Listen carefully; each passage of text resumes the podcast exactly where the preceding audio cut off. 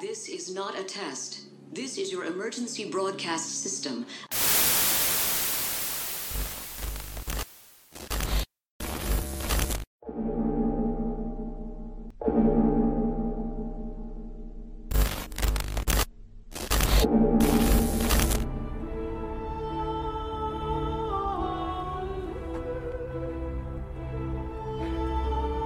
Is this it? My death?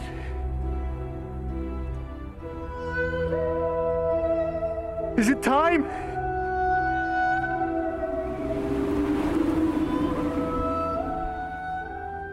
Sejam todos muito bem-vindos ao nosso podcast e finalmente eu consegui ler o livro e falar aqui com vocês um pouco sobre ele.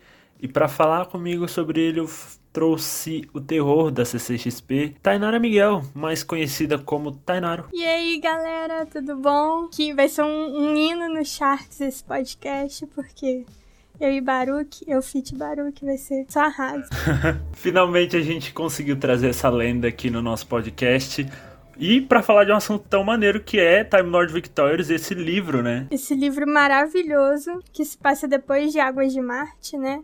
Eu achei genial a forma como eles pegaram todas as emoções do doutor nesse episódio e transportaram pro livro. E depois a gente fala mais sobre.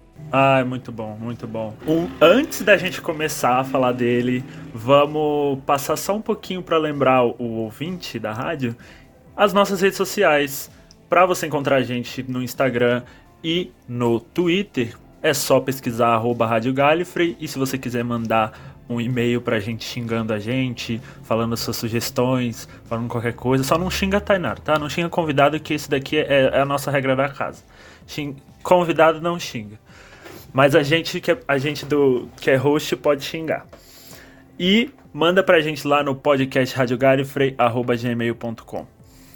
Tainara, eu queria saber de você seu review sem spoiler desse livro. O que, que você acha assim? Como você resumiria ele? Eu resumiria como é, muita doideira que eu achei, mas eu adorei, eu adorei saber um pouco mais sobre os Kuduro. Eu chamo de Kuduro porque eu não sei falar o nome deles certo. É, sobre como eles funcionam, porque já tinha saído né, um textinho sobre eles, mas não tinha dado tantos detalhes assim. Eu adorei também eu não quero dar spoiler, mas como a história se desenvolveu, os plot twists que rolaram, que eu já falei, toda a emoção do doutor naquele, naquela época ali que ele tava entre morrer e não querer morrer, não querer ir embora. Eu acho do décimo, né, no caso. Eu acho muito legal. Eu acho maneiro é, que eles pegaram uma parte do- da vida do décimo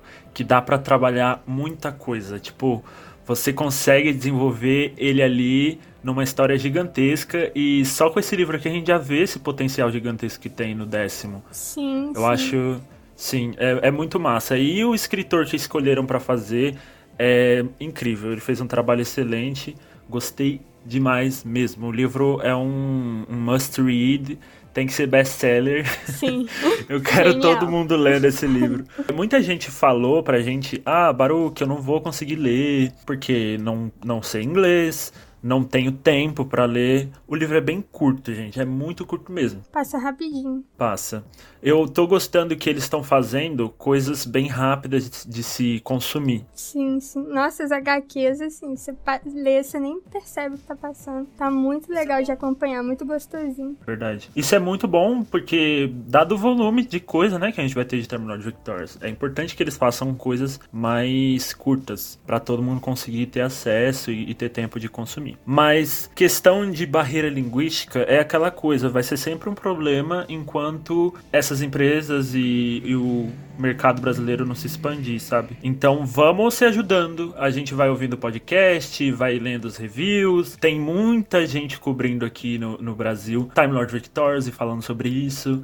Qualquer grupo de internet que você entra, qualquer fórum brasileiro de Doctor Who, você vai ver gente falando sobre. Assim, acompanhar a história eu acho que dá. Você ter os detalhes e tudo mais já é outra coisa. Aí fica um pouquinho mais complicado. Mas aqui a gente vai falar um pouquinho sobre a história, passar os melhores e os piores momentos e você já vai ter uma ideia bem legal. E depois da transição, é claro, como sempre vocês já conhecem, vamos lá.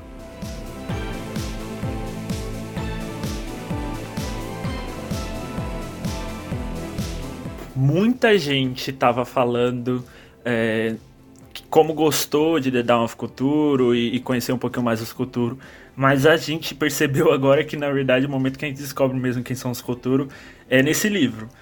Mas não deixa de ser importante você assinar a newsletter porque saiu outro outro Secrets of Time Lord Victorious essa semana, falando mais uma vez aí, trazendo o nosso Data Worm, dando mais informações sobre a Dark Times e tudo mais. Acho que não vale a pena a gente entrar a fundo no que o Data Worm falou, mas vale a pena você ir lá e assinar a newsletter.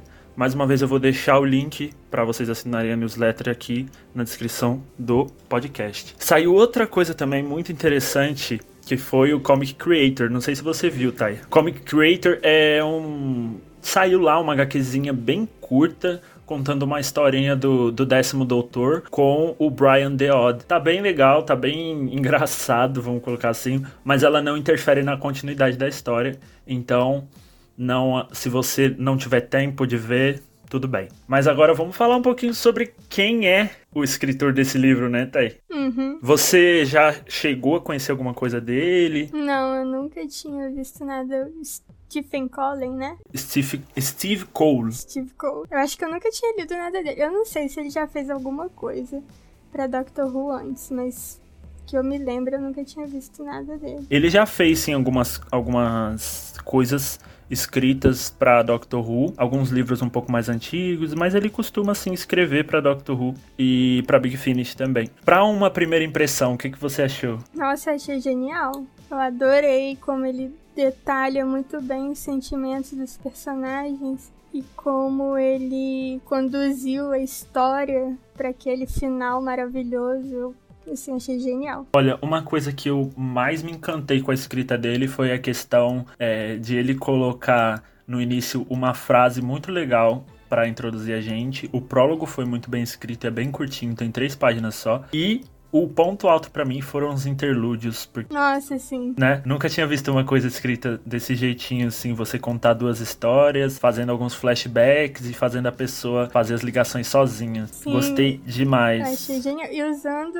outros autores do passado e os companions também, foi sensacional isso. Foi mesmo. Ele fala bem no início ele dá uma frase, né? Essa frase que eu acabei de, de, de, citar. Gosto muito dela e queria ver o que você acha dela também. Vou ler aqui. Vou ler em português mesmo, para já facilitar a vida do ouvinte. É, a morte é um grande mal e os deuses já decidiram sobre isso. Eles escolhem não morrer. Eu acho que é, aqui está acreditado como Aristóteles, depois de Safo. E eu acho que essa frase em específico ela traz uma dúvida muito grande, pelo menos para mim, uma reflexão sobre se a morte é boa ou ruim. Aham, uhum. e eu acho, eu acho que, tipo, principalmente as histórias do, dos interludes, eles falam exatamente sobre isso, sobre essa dúvida se a morte, do que que a morte pode fazer com uma pessoa, se dá para enganar a morte. E eu acho que foi, parece que tudo, tudo se encaixou perfeitamente. Essa frase as historinhas, é, a parte do, da história principal. Então, eu achei genial. Parece que tudo foi moldado pra, pra essa história desse livro. Não parece que foi uma coisa que ele tirou de outro lugar, sabe? Realmente. E você vê como ele coloca uma frase lá nada a ver no início e só a gente só realmente entende o impacto dessa frase lá no final do livro. Uhum. Com a última palavra do livro você entende o sentido do livro inteiro. Sim, nossa, genial. Está de parabéns. É muito bom. Tá muito bom. E a capa do livro, né, muito linda, feita pelo Lee Binding, que faz muita capa para Big Finish também, só capa top, eu falo, só capa top. Não sei se você já chegou a ver alguma, Thay. Eu, acho, eu não sei dele, mas eu sempre vejo as capas da, da Big Finish. Ele costuma fazer muitas delas. É, provavelmente você já viu alguma sim. Mas, cara, a capa desse livro tá muito boa. As cores estão muito bonitas também, a iluminação, tudo. Agora vamos entrar um pouquinho na história, né? É, a história começa com o décimo doutor em Andália. Tá meio que tirando umas férias, né? Depois do surto que ele teve. Exato, basicamente foi isso. Ele teve aquele surto lá em, em, em Waters from Mars. E aí ele foi pra Dark Times. Isso pro, comprova a teoria que eu tinha feito no nosso primeiro podcast, que eu falei, não, depois de Water from Mars, ele entrou na tarde e foi pra Dark Times. E foi exatamente isso que aconteceu. Então eu queria. então, aqui só pra massagear meu ego, acertei. Parabéns. Obrigado. E ele tá na Dark Times, num planeta chamado Andália. Não sei se é assim mesmo que pronuncia, né? Mas no meu brasileirês é. Vamos deixar assim mesmo. É. E a gente descobre que os Coturos estão a caminho. Já logo no primeiro capítulo a gente já já tem essa revelação. Os Koturo estão a caminho do planeta Andália. A gente descobre também que os Koturo, eles já visitaram 4 mil planetas. Ou seja, lá em The Dawn of Koturo, eles tinham, eles estavam visitando o primeiro planeta. Então, entre The Dawn of Koturo e esse livro, eles já visitaram 4 mil. É muito, muita coisa já aconteceu para os Koturo. E ele também fala que ele nem acreditava muito que isso era real, porque ele só ouvia de histórias infantis, né? Como o Nono também falou na HQ. Essa época era mais uma coisinha de história infantil que ele aprendia na escola, mas um, na academia, no caso, mas um, não sabia que poderia realmente ter existido tipo uma lenda. Real. É como se a gente estivesse, sei lá, conhecendo a caipora, sabe? tipo isso, mano. Deve ser, deve ser essa sensação pros doutores, né? Uhum. É.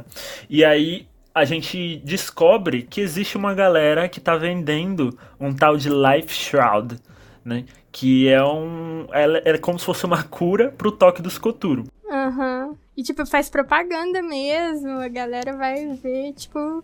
Tipo, bem. É, como é que fala? É, bem caricato. É, caricato, bem... sim, bem isso. Real, e, e tem toda uma apresentação para divulgar, né? Eles vão nos planetas fazendo meio que showzinhos, pequenos shows, para falar, olha, o Life Shroud cura, e que não sei o que. E é, eu, eu gosto muito que eles fizeram um paralelo, não sei se proposital, mas chamaram os Koturo de. falando como se o Koturo fosse, os Koturo fossem uma pandemia. Sim, eu vi isso. Eu fiquei, nossa, muito louco. Eu queria saber quando que foi escrito esse livro para poder saber se foi proposital. Sim, Só parece que a morte demais. é uma pandemia, né? É, exato. Se eles são imortais e a morte tá pegando todo mundo, então é uma pandemia, pô. Exatamente. Eu acho engraçado que você vê que no universo os culturas já meio que tipo, são são conhecidos por todo mundo, né? Tipo, eles vão passando pelos lugares e todo mundo tá sabendo. Olha, tem uns tal de cultura aí que estão matando geral, mano. Sim, sim. Todo mundo tem medo, né? É, eles falam que. Na, eles fazem essa apresentação, né? Pra divulgar o Life Shroud e eles usam uma tal de Stine para mostrar que funciona, que se usar aquilo ali e o escuturo tocar, a pessoa vai sobreviver, não vai, não vai receber o, a morte e tudo mais. E na hora de pagar, eles falam que surge um, um, QR Code no céu, assim. E eu gostei muito da referência que eles deram, que era como se que era explicando como era esse QR Code. Não sei se você lembra, tá? Mas eles falam que é um QR Code como se fosse feito pelo Salvador Dali. Ah, sim, eu vi isso, eu ri demais. Nossa. E o livro é cheio dessas referenciazinhas, né? Sim, sim. É muito bom, cara. Tem umas sacadinhas, assim, muito boas. Eu acho muito massa quando eles fazem esse tipo de referência. Para quem não lembra quem é Salvador Dali, ele foi um pintor surrealista é, espanhol e basicamente ele fazia as coisas tudo meio torta, tudo uma coisa meio assim que o real, porém distorcido. Sim. Justamente a proposta do surrealismo, né? Então, você fica com aquela imagem de um QR Code todo retorcido, todo estranho. Aí acontece que os Koturo chegam e, e tem todo um rebuliço. E o Odd também chega, o Brian the Odd. O que, que você achou do Brian, Thay? Eu gostei. Eu no começo achei que ele ia ser o vilão. Mas eu achei ele bem legalzinho.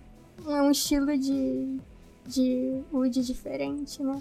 É, é muito engraçado porque você vai vendo que aos poucos o, o Brian ele vai virando o companion do doutor, né? Sim, exato. Eu também reparei nisso. E eu gostei. Ele, tipo, ele meio que dá também uns toques no doutor quando ele tá se excedendo demais. Parece que o Brian é mais sensato que o doutor. Sim, exatamente. Aí o doutor ele, ele lembra daquela coisa com a Adelaide Brooke. Já bem nesse começo do, do livro, ele lembra como ele desonrou a história, né? Porque na mesma hora ele fala: Não, eu não posso interferir, não sei o que, eu tenho que respeitar a história. Mas aí na mesma hora ele lembra também que ele acabou de desrespeitar a história. Então, assim. Exatamente, 2059, né? Os Coturos chegam, faz, fazem toda a chacina lá em Andália. Doutor consegue escapar e a gente descobre aí já que os Coturo não podem tocar o Doutor porque o Doutor não faz parte não faz parte do design dos Coturo. Sim, e ele nem é daquele tempo, né? É por isso que ele não faz parte do design. Isso, justamente por isso ele, ele não pode ser tocado. Agora, o que mais me chamou atenção já nessa primeira parte é como os Koturo definiram a morte para eles, porque as definições de morte estão sendo atualizadas nesse livro. Né? E eles falam que a morte é o tesouro deles. Vou falar nas palavras deles. A morte é nosso tesouro, nosso sangue, nossa doutrina. E eles julgam o povo, né, baseado no que vai acontecer no futuro, não é isso? Exato, exatamente. Isso é falo lá em The Dawn of Culture. E eu achei muito maneiro esse jeito deles de, assim, maneiro a, a forma como eles fazem, não o que eles fazem. Sim, não, sim, é, é maneiro o conceito. É. Eu gosto porque faz uma, toda uma referência. Desde lá de The Dawn of Culture eu falei no podcast que parece que eles estão fazendo muita referência à religião, né? Sim, Não sei se você ficou com essa impressão também. Sim, eu fiquei um pouco. Eles até falam que é a religião. Eu acho que é o Brian que fala que a religião deles é essa, é o, é o design deles, né? Então eles nunca irão contra isso na hora que eu. E aí, é, eu gosto desse, desse, dessa coisa deles tratarem a morte como um, uma coisa muito boa, uma coisa importante pro universo, como eles estivessem fazendo coisas boas mesmo, né? Uhum, como se eles estivessem. Sei lá, porque eles falam muito da natureza, né? Que a natureza é imortal, mas aí eles agem como se estivessem fazendo um bem para a natureza. E é basicamente isso que acontece em toda religião, né? Tipo, a pessoa tem total certeza de que o que ela tá fazendo é bom para todos. Uhum. E aí a gente chega e descobre quem é Charles Cal. Você lembra quem é? É aquele o que fica toda hora se curvando pra. É, o Charles Cal ele é um chanceler de um planeta lá chamado Es Scalitai. Scalitai, é. Ele é chanceler em um planeta chamado Scalitai e foi ele quem contratou o Brian pra estar tá ali, fazendo o que ele tava fazendo, indo atrás da Max, que é a dona do Last Shroud, e da Stine. Sim, a gente esqueceu, não sei se você ia falar depois, mas a Stine, ela teve a família dela tocada, né, pelos... Pelo... Toda a família e toda a espécie dela. É, pelos... Ela foi a única sobrevivente, não foi isso? Ou ela tinha o tempo de vida ainda? Eles acreditam acreditavam que ela tinha um tempo de vida, né? Mas ela era imortal. Isso é bem no prólogo, porque fala que quando os Koturos chegaram lá num planeta chamado Destron, que é o planeta da Stine, eles pegaram todo mundo, mas ela justamente ela, eles não fizeram nada com ela, só levaram ela embora. É, exatamente. E aí fica aquela coisa de porquê, né? Fica essa dúvida o tempo todo. Mas a gente descobre só lá pra frente que, na verdade, a Stine é, é ela quem meio que dá a força pros Koturo matarem. Isso, exatamente. Muito louco isso. Demais. Parece que, tipo assim, a personagem que lá não era importante desde o início, depois lá no final ela se torna ponto-chave, né? É a menininha que fica com a bonequinha dela ali nos cantinhos, só observando. Ela é uma criança, não é? é acho que ela tem 15 anos, se não me engano. Porque ficou meio estranho para mim. Eu não, não, sabia se eu definia ela como criança, como adulta ou adolescente. Mas eu imagino que seja adolescente mesmo. Eu acho que eu, eu imaginei ela como uma adolescente. Nossa, eu fiquei tipo metade do livro achando que ela era uma adulta. aí, depois eu tive que mudar a imagem na minha cabeça, sabe? É horrível quando isso acontece. Ah, e aí, falando um pouquinho mais sobre os interlúdios, a gente tem três interlúdios, né? Três interlúdios. O primeiro é entre o quarto e quinto capítulo. O segundo é entre o sétimo e o oitavo capítulo. E o terceiro interlúdio é entre o nono e o décimo capítulo. E o que que conta nesse interlúdio? Sim, no primeiro prim o primeiro ele se passa no arco do primeiro doutor. Então, é, se passa lá no arco do primeiro doutor. E ele tá lá junto com a Bárbara, com o Ian e com a Susan, é, presos, prestes a morrer, entre aspas, achando que iriam morrer. E a Bárbara começa a contar a história para ele sobre. A história que meio que molda todos os outros interludes, que é sobre enganar a morte, entre aspas. Então, aí a Bárbara ela começa contando que, tipo assim, é, existia uma família, né? E dessa família tinham muitos filhos, já tinham 12 filhos e o 13 terceiro tava para nascer. Só que o pai já não tinha dinheiro, não tinha condições para sustentar uma 13 terceira pessoa na família. E aí ele decide entregar essa, essa pessoa, esse filho dele, para outra pessoa cuidar. E aí ele vai até Deus e fala assim: "Deus, você pode cuidar. E aí ele lembra que Deus, na verdade, permite que a fome exista, que tantas pessoas sofram, e ele decide não entregar para Deus. E aí ele vai no diabo. E quando ele chega no diabo, ele pensa: por que, que eu entregaria minha filha pro diabo? O diabo é ruim com todo mundo. O Deus é bom com alguns mal com outros, mas o diabo é mal com todo mundo. Não faz sentido entregar pro diabo. E aí ele pensa, vou entregar pra morte. E para ele faz todo sentido entregar pra morte, porque a morte trata todo mundo igual. Ela não faz distinção nenhuma, não importa se é rico, se é pobre, e tanto o diabo quanto Deus não fazem esse tipo de coisa. Aí acaba o primeiro interlúdio. E o doutor super interessado na história. Super. Ah, é bobeira, não sei o quê. É, não, e engraçado, no finalzinho do interlúdio, desse primeiro interlúdio, que o a Bárbara ela fala: Não, vou entregar pra morte. Aí ela fala: Putz, pensando bem, não é um, uma boa história, né? E o doutor fala: Não, não, não, pode continuar, pode continuar. É. E aí acaba. É. E depois, o, os, nos interlúdios seguintes, tem o. O nono e a Rose, né? Isso. O nono e a Rose. No caso, agora, quem continua a história é o nono contando pra Rose. Acho maneiro que eles fazem essa. É, tipo assim, a história meio que continua com cada doutor, em cada Sim. momento da vida do doutor. Primeiro sendo contado pela Bárbara, depois pelo nono e depois pelo oitavo. Nossa, é muito legal isso. E aí até chegar no décimo, né? Aqui. É. O, mas também nesse interlude, a Rose, ela acha que o doutor é a morte. Ela tá meio que sonhando, né? Meio Sim. acordada ali ela vê o doutor encarando ela assim, ele acha que ele é a morte, como ele tá todo de preto. Sim, e, e você, não sei se você percebeu, mas faz, é como se o doutor, ele realmente fosse, porque a gente vê uma conexão dessa coisa dele estar tá no pé da cama dela com a história que ele conta. Sim, sim. Ele, continuando a história, né, a gente descobre que o homem que tinha esses 13 filhos, ele cuidou do 13 terceiro filho até o, o, ele completar 18 anos, que foi quando a morte chegou e pegou o menino, né? Sim. Levou e falou assim: Você, a partir de agora, você é um doutor e você vai agir por mim. Nossa, você nem tinha interligado isso, achei muito legal. Sim, então, tipo. e aí, como ele faz?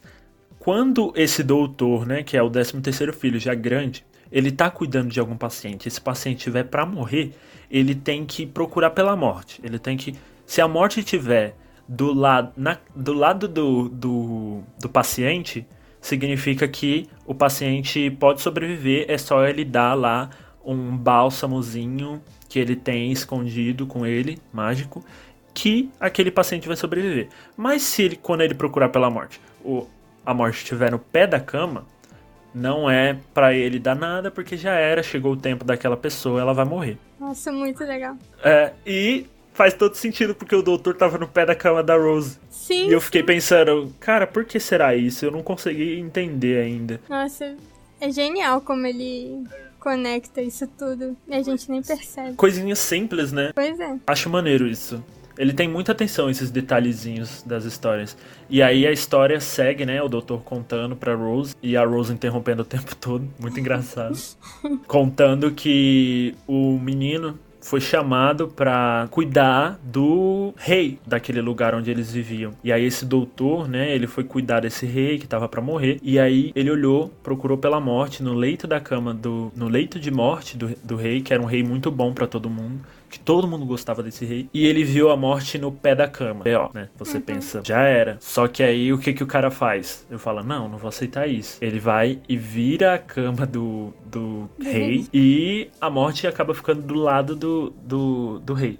E aí ele dá o bálsamozinho e o cara revive. E aí o cara fala assim, o rei, né?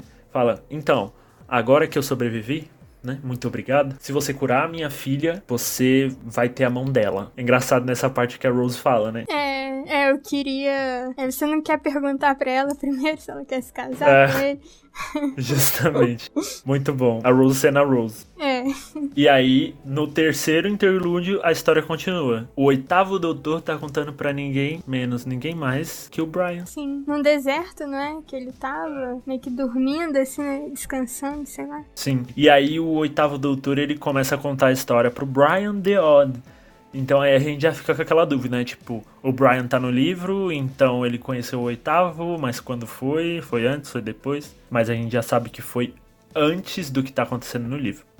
Porque o foi como o Brian chegou na Dark Times. E aí ele explica isso. Mas na historinha, continuando, a morte, no caso, fala pro, pro doutor, né, que, tá, que cuidou do rei e tudo mais, fala que ele tem que. que ele não pode mais fazer isso. E aí ele acabou conhecendo essa princesa, ele acabou se apaixonando por ela, e na hora que foi curar ela, ele viu que a morte também estava no pé da cama. Só que aí o que, que ele fez? A mesma coisa. Ele foi lá, virou a cama da princesa e deu o bálsamo pra ela e salvou ela. Aí a morte ficou putaça. Ficou putaça, eu acho. Ela ficou putíssima e foi e falou assim: Cara, você não podia fazer isso. Eu já tinha falado pra você que não podia, você fez de novo.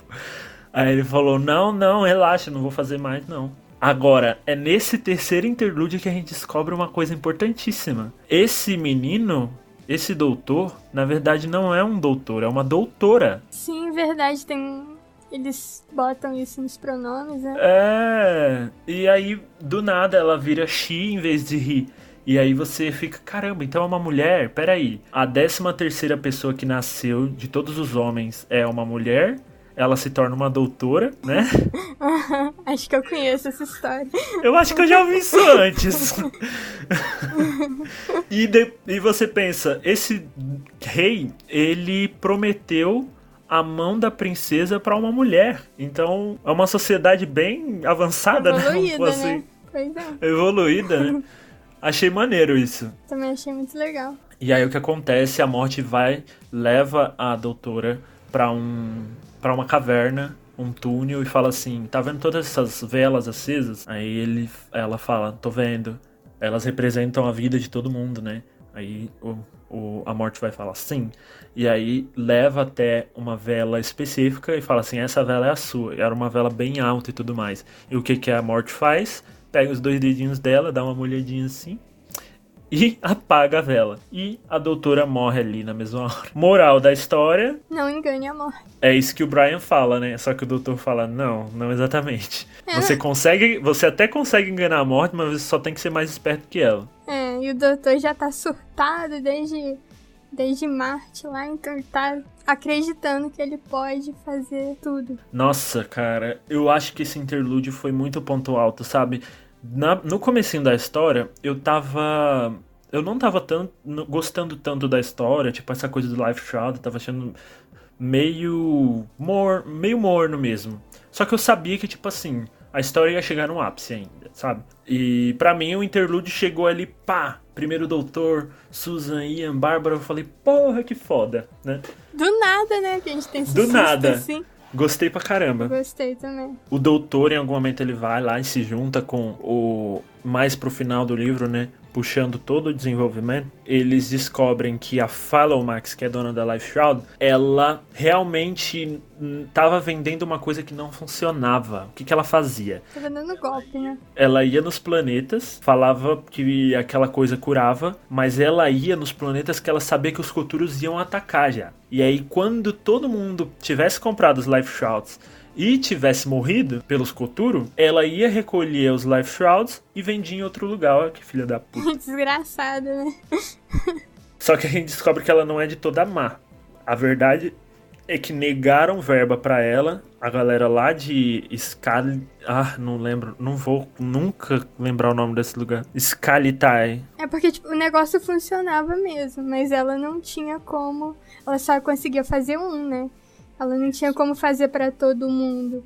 Então ela fingia que funcionava, mas só o dela mesmo funcionava. Porque esses Life Shrouds, eles funcionam com um cristal que vem de lá de Mordila, que é o planeta dos Koturo, né? E aí é difícil você minar no planeta dos Koturo. Burlar eles pra poder entrar lá. E aí que entra a Stine, né? Que ela é, como se fala, ela é imune aos Koturo. É, ela meio que se regenera, né, quando ela tá prestes a morrer. Isso, ela não, não é afetada pelo toque dos Koturo. Os Koturo não querem nem matar ela. Inclusive, os Koturo usam ela, na verdade. Usam ela para chegar no doutor. Porque ela, o, o, os Koturo não podem tocar no, no doutor, mas a Stine pode. E por que exatamente a Stine? Porque a Stine, ela era uma menina que ela era muito alimentada pela raiva dela, pelos medos dela e pela vulnerabilidade. Então, para os Koturo ela era perfeita. Então eles se alimentam meio que dela para poder ter esse poder do toque. Uma adolescente, né? Então tem tudo que eles precisavam. Cara, e é muito massa essa coisa deles usarem a Stine. O Shauskal, né? Ele é usado. Ele queria ajudar a fazer um life shot que funcionasse, mas para usar na, no exército dele.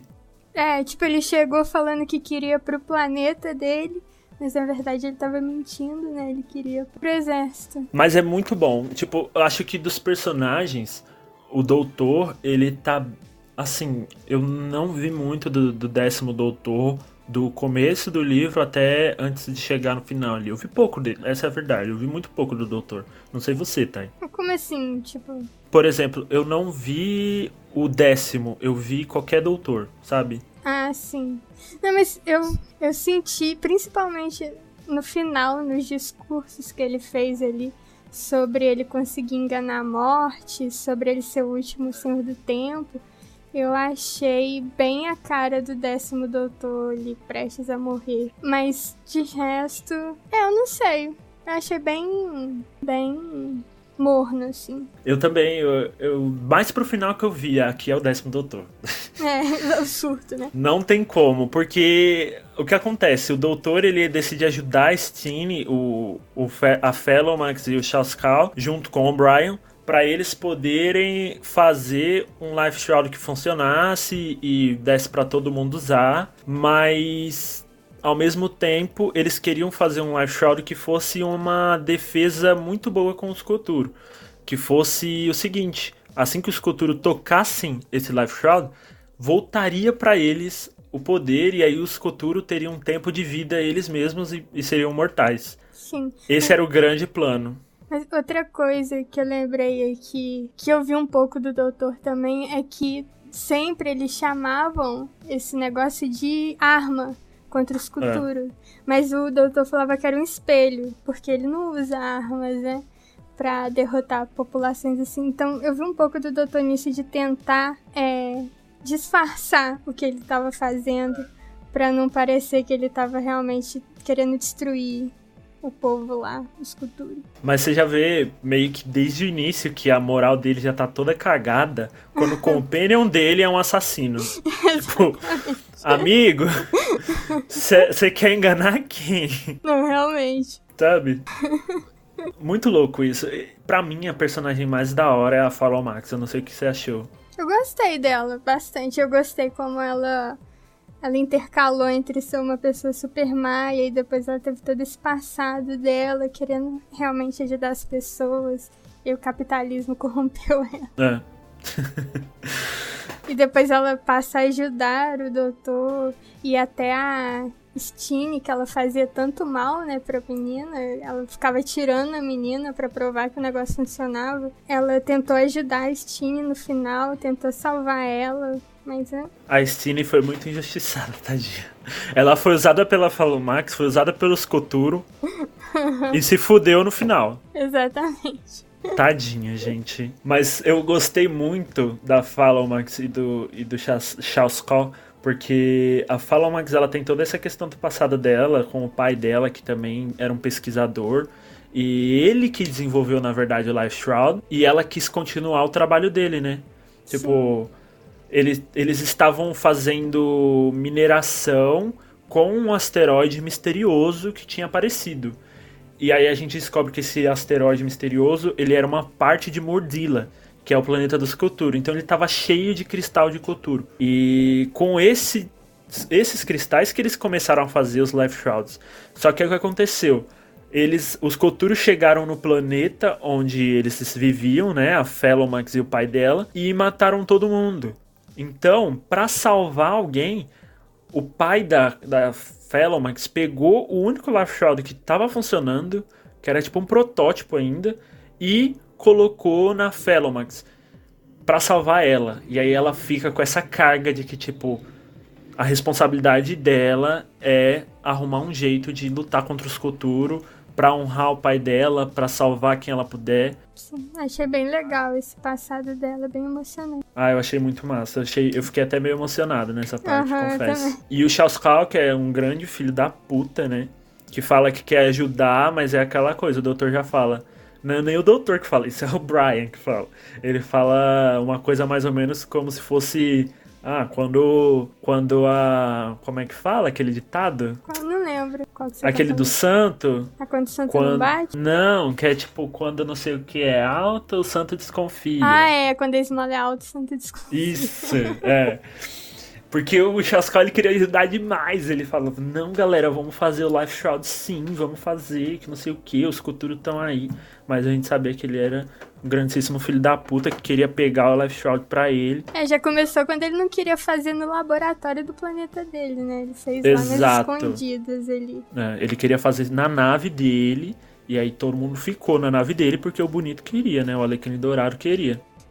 Exatamente. Ai, gente, gostei muito dessa dinâmica que teve entre esses, principalmente esses cinco, né? O Doutor, o Brian, a Stine, Felomax e Chascal. Agora, os Koturo também, eu acho que eles tiveram aparições bem pontuais, bem legais, sabe? Não sei o que você achou. Sim, eu achei bem legal. Eu acho toda a ideia do escultura muito legal. Mas. É, eu gostei também, não tem muito o que acrescentar sobre isso. E tem aqueles Revenants, não sei se você lembra. Eu lembro, mas eu não lembro muito bem o que, que eles fizeram. Não, eles são tipo. é, Eles são tipo sobreviventes? Escultura? Mais ou menos, tipo, eles são sobreviventes, mas que os Koturo quiseram que eles sobrevivessem, cada um de uma espécie, pra poder informar os Koturo de quando eles passariam pela espécie deles, sabe? Tipo, Ah, quando eles sim. precisariam passar. Ah, Tanto sim, é tipo, que a, a Felomax usava um desses Revenants, que era uma criança, pra poder espionar os Koturo. aham, tipo uns profetas, né? Tipo isso, é. Ser. Assim, entendi. Ele... Mas eles eram tipo mortos-vivos, sabe? Ah, é, que o doutor até enfrenta eles um pouquinho ali no, quando ele tá no, no planeta de escultura. quando o Doctor vai lá pra. Vai ele e o Brian, né? Ele vai lá, eles vão lá pra Mordila e aí eles descobrem toda essa coisa dos Revenant e as escritas dos Koturo, os hier- hieróglifos dos Koturo. Achei muito massa. Desenvolveu bem, muito bem os Koturo, sem nem colocar os Koturo no meio. Achei muito foda. Demais. Os Kuturo botam também uma mensagem né, na cabeça do doutor sobre quando ele vai morrer.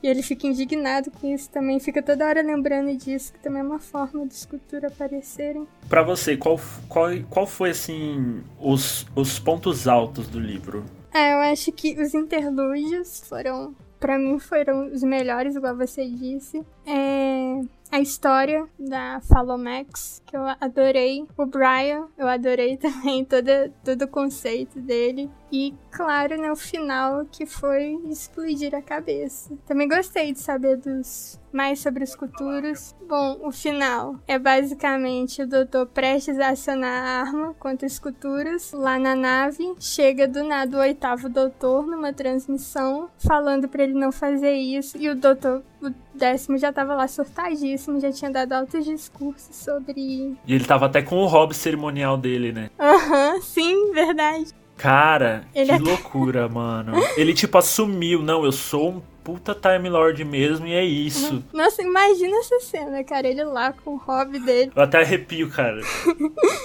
E aí, prestes a, a, a, a dar ordem pro Brian destruir os culturos e aí chega o, o oitavo doutor numa transmissão e nessa transmissão atrás dele tá cheio de Dalek, não é? O oitavo doutor que tá com É, os Daleks. sim. É. O oitavo com os Daleks. E fala pra, pro décimo não fazer isso, senão o futuro ia ser arruinado, não sei o que, não sei o que lá. Depois chega ainda o nono doutor, e o nono doutor tá lá com os vampiros, né? Os Undead. É, isso. E aí o, é, o nono ele chega com os Undead e fala basicamente a mesma coisa que o, que o oitavo falou, né? Tipo, mano, não faz isso, você tá fazendo merda, cara. Não faz isso. Porque o décimo tá querendo destruir tanto os Koturo como Mordila. Destruir tudo, tipo, fazer uma baita chacina mesmo e foda-se. Aí nisso os dois aparecem, né? Acho Isso. muito bom, mano, muito bom. Não, esse final foi perfeito. O Brian, ele que tá coordenando. Ele, ele que tá com a arma, digamos assim. E aí que ele fala: Ah, é, a arma está pronta, doutor. E o doutor fala: Não, mas não é uma arma, não. É, é um espelho que ele fala. É, não é uma arma, não. Aí o Brian. É, tá pronto pra tirar, doutor. Ele fala: Não, não tá pronto pra tirar. Tá pronto pra ir. Tá pronto pra. Tá pronto, entendeu? Só tá pronto. Não tá pronto pra tirar porque não é uma arma. Exatamente. E aí, quando os doutores chegam, ele fica muito puto com os dois e fala assim: agora vocês estão do lado da morte? O que, que tá acontecendo? Nossa, eu até senti os cúspices do David Tennant vindo na minha direção na hora que eu li. Ele falando, ele dando esse discurso dele lá. Exato, eu senti a mesma. Nossa, essa cena me arrepia. Eu, eu li essa cena, tipo, eu não lembro nem onde eu tava quando eu li. Porque é muito imersivo mesmo. Você vê muito o décimo, oitavo e o nono ali. Você Uhum. vê ele. E aí o, doutor fala, o décimo fala: Ah, então agora é guerra? Então é guerra. Aí ele olha pro Brian e fala assim: Brian, atire. tá. Nossa! e aí o livro acaba. É, acaba com ele falando pra tirar.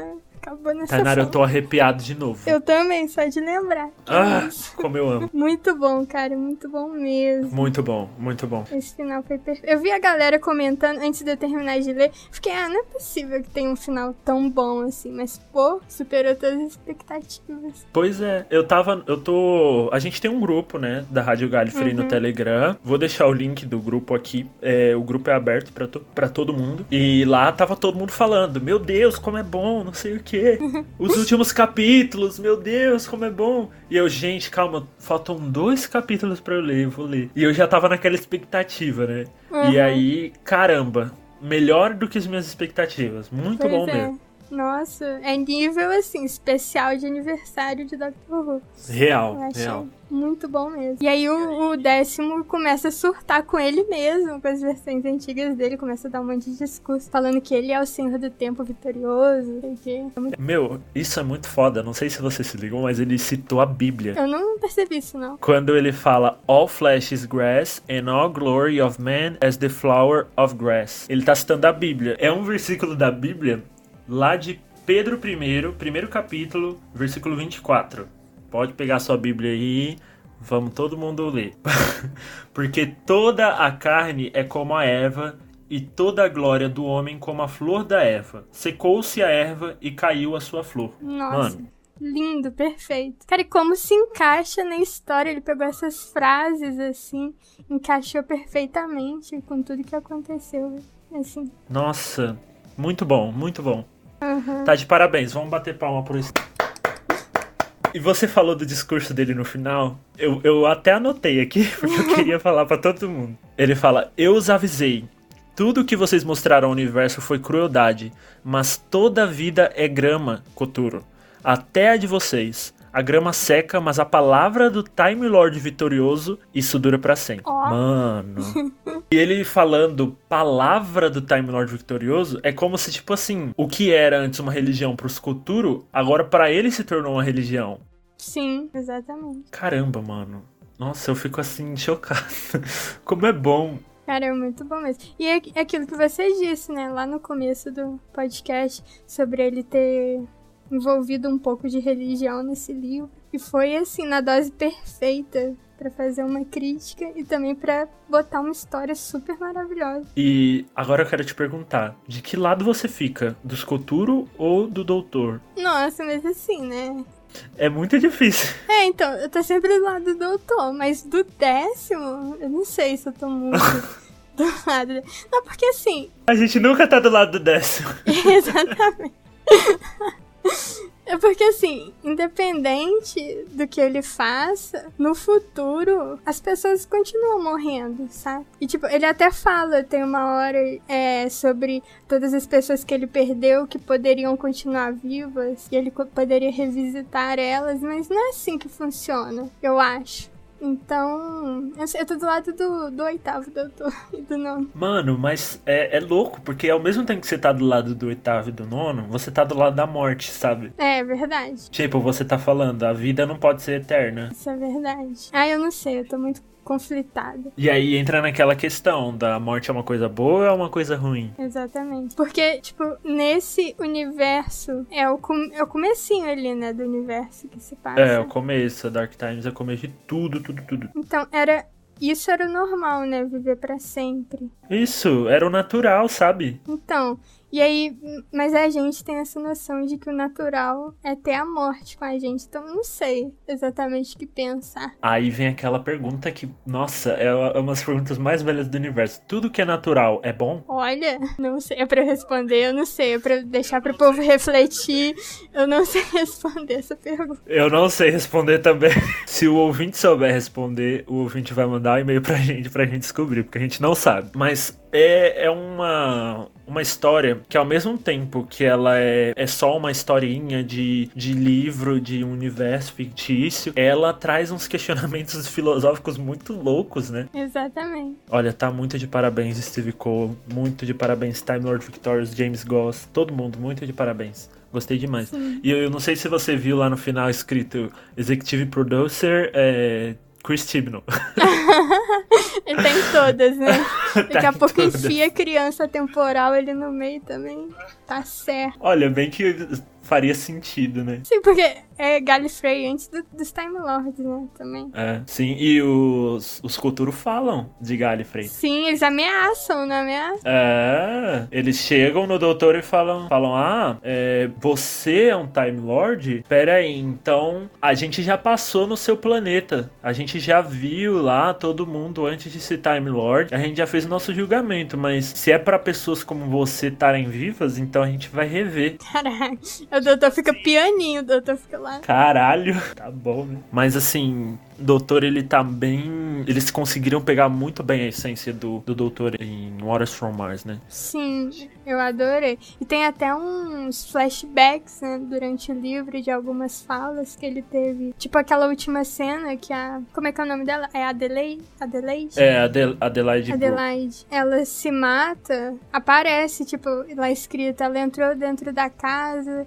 escura, estava nevando e tal. É bem, eu achei muito legal. Muito Ah, legal é. Muito foda. Olha, esse livro pra mim é muito bom, muito mesmo. Tipo, acho que o que eu senti um pouquinho de ruim só foi essa coisa de eu só sentir o décimo doutor no final do livro mesmo. Tipo, o doutor, eu, eu não percebi a, a acidez dele, aquele humor dele. Não sei se faz parte da construção do personagem ou não, mas senti que faltou um pouco. O Brian, às vezes, que dava uma. O Brian, às vezes, que dava umas tiradas nele, né? É. Engraçadinhas, assim, mas realmente não tinha aquele negócio ácido do décimo. É, não tinha. Aquele humorzinho dele, aquele estou feliz com tudo que acontece. É, Que o décimo tem muito isso, né? sim. A gente só vê isso no final mesmo. Eu. Mas essa é a minha única. única crítica. Agora eu quero saber, Thay, da sua nota. De quanto?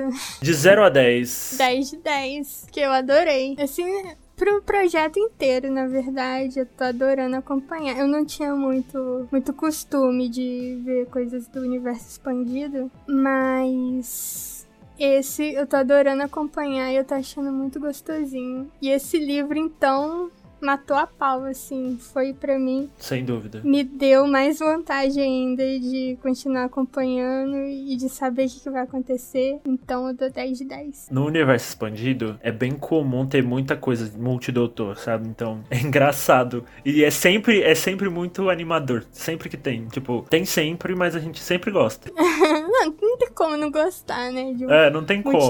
assim. Ai, gente, eu só queria, só queria que o nono doutor, o Chris Eccleston, ele fosse e aparecesse em algum áudio, sabe? Nossa, Nossa. como eu queria. Ainda vai acontecer Vamos torcer. Vamos. Mas do Time Lord Victorious, realmente seria assim uma surpresa maravilhosa. Minha nota para esse livro, The Night, The Fool and the Dead, vai ter que ser um 9, porque ao mesmo tempo que é um livro muito bom, eu acho que ele ainda vai ser completado, sabe? É, realmente. Eu acho que a próxima vai ser o estouro e aí eu vou guardar o meu 10 pra All Flash's Grass. Tá certo. Quais são, Thay, as suas expectativas pro próximo livro? Nossa, eu tô esperando muito tiro, porrada e bomba, porque eu não entendi direito se o décimo declarou guerra contra ele mesmo, na hora que ele falou que declarou guerra. Então, tipo, guerra de doutor, já pensou? Vai ser. Não, guerra de doutores e,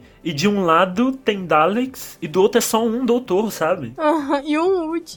É, e um Wood, mano. Olha que brisa. Então, nossa, eu tô assim, lá no alto com a expectativa. Eu não sei pra quem que eu tô torcendo, mas eu espero muito essa guerra. Baseado também nas capas, que o, o décimo tá lá com o hobby dele todo manchado e cheio de marca de guerra. Eu acho que vai ter muita porradaria aí pela frente, tô doida pra ver.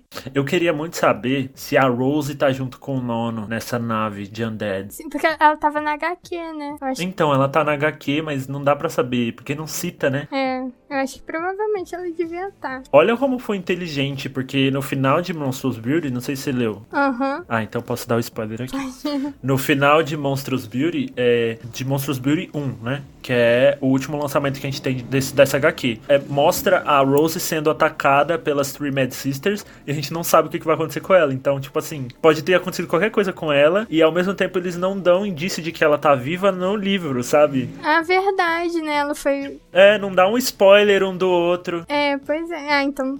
Eu tinha esquecido Bem construído, desse né? detalhe, é, eu não sei. Eu acho que talvez o nono tivesse sendo ameaçado pela vida da Rose, não sei. Porque Eu acho, acho que como a Flash's Grass vai sair quando o Monstros Beauty já tiver acabado, aí sim a gente vai descobrir se ela tá ou não nessa nave, entendeu? É, realmente. Eu acho, não sei. Vem aí.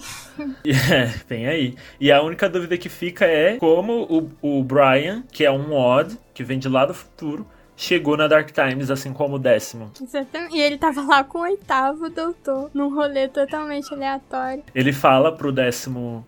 Porque o décimo faz exatamente essa pergunta pra ele. E aí ele fala: Bom, eu vim com. Eu vim nessa nave aqui que a gente tá. E eles estavam dentro da TARDIS. Tipo, ele, ué, como assim dentro dessa nave? Você não tava comigo. Aí ele foi falar assim: Não, era. Mas não era exatamente você. Acho que você deve ter sequestrado essa nave aqui, não? E aí o, do- o, o décimo fala: é, "Hum, Você deve ter conhecido outra encarnação minha, alguma coisa assim. O décimo não lembra dele, então alguma coisa deve ter acontecido, né? Exatamente, o décimo não lembra dele. Então, mas aí a gente sabe que foi o oitavo que levou ele, porque o oitavo, a gente já sabe que o oitavo se encontrou com ele. A não ser que em Monstros Beauty ele se encontre com o nono e o nono leve ele. É, e vão ser vários rolês aí. Olha, meu Deus, será? Será que o Odd vai ser companion do oitavo, do nono e do décimo? Nossa senhora, já pensou? Porque o nono tá sem a Rose, né? Então pode ser. É, exatamente. E o que, que será que vai acontecer com a Ro- Ah, a Rose não sei. A Rose Rosinha? Cara, realmente não tenho ideia. Eu sei, eu acho que em Monsters Beauty 2 os Showbogans vão salvar ela, não o doutor. Sabe, tipo, vai aparecer alguém que não é o doutor, vai pegar ela e vai levar pra Haslon. E aí o doutor nem vai ficar Aham. sabendo. É, deve ser. Não sei. Não sei o que esperar. Muita coisa, muita coisa. É que nem o Gabriel fala, né, que faz o podcast aqui com a gente. Ele fala que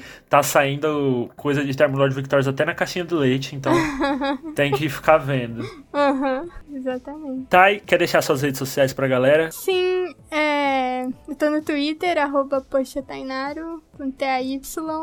Não me cancelem, por favor. e eu tô também no Universo Ru, que é arroba no Twitter, arroba universo underline Ru. E no Puxadinho da Tardes, que é arroba Puxadinho da Tardes, eu acho. O pessoal vai me matar se eu errar. é isso. A menina é multi, multitask. Eu sou, eu sou igual a TLV, eu sou multiplataforma.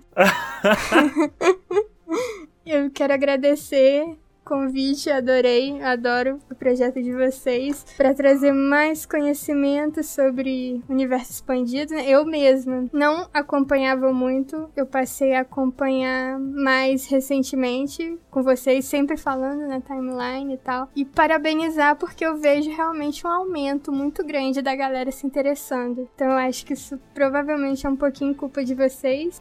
e então, parabenizar, tomara que dê certo, tomara que ah, a gente consiga trazer mais coisa, né, pro Com certeza. pro Brasil, porque é um universo maravilhoso. É, e tá difícil trazer coisa pro Brasil. A gente que agradece, Thay, pelo seu aceite para vir aqui surtar comigo para falar de Time Lord Victorious. Cara, é muito bom falar de universo expandido e é como eu falo, o universo expandido ele não tem que ser esse estigma todo, não tem que ser colocado num pedestal e você só é fã se você consome o universo expandido. Isso não existe, sabe? As pessoas têm que ver que no, no fandom, né, que o universo expandido ele tá aí e você você pode ficar à vontade nele. Não é uma obrigação, né? É, não é uma obrigação. Você vai lá, você vê os personagens que você mais gosta, tem muita coisa legal. Tipo assim, ah, Baruch, eu gosto de Doctor Who, mas eu não queria ouvir o a Hand da Big Finish do Sexto Doutor, não queria, sabe? Sei lá, eu gosto só da River. Vai lá então ouve a River, é muito bom também. Exatamente. Fica, você pode ser livre no universo expandido. É, eu acho isso mais legal. E também você consegue acompanhar sem nem ver as coisas. Tem muita gente que não fala inglês, né? E a maioria das coisas estão em inglês e que acompanha, cara. Eu acho isso incrível. É, é mágico mesmo. Então, por isso que eu tô parabenizando vocês. Estão ajudando mais ainda a galera acompanhar. Eu acho muito legal. A gente fica muito feliz. Eu fico muito feliz de ter participado. Maravilha. A gente vai ficando por aqui. Espero que a Tainaro possa participar aí outras vezes com a gente falando de outras coisas que ela gosta também. É, quem sabe Time Lord Victorious. E fiquem acompanhando aí, tem muita gente, como eu falei, fazendo esse trabalho de cobertura de Time Lord Victorious e tá só saindo conteúdo massa aqui no Brasil. Eu tô muito bem de ver a galera toda falando de Time Lord Victorious, mesmo não, não sendo tão divulgado aqui, né? É muito bom. E fiquem à vontade para chegar lá no meu Twitter ou no meu Instagram, BaruchBrit, e conversar comigo. Tô lá aberto para falar com todo mundo. É nóis, é isso. Muito obrigado, gente.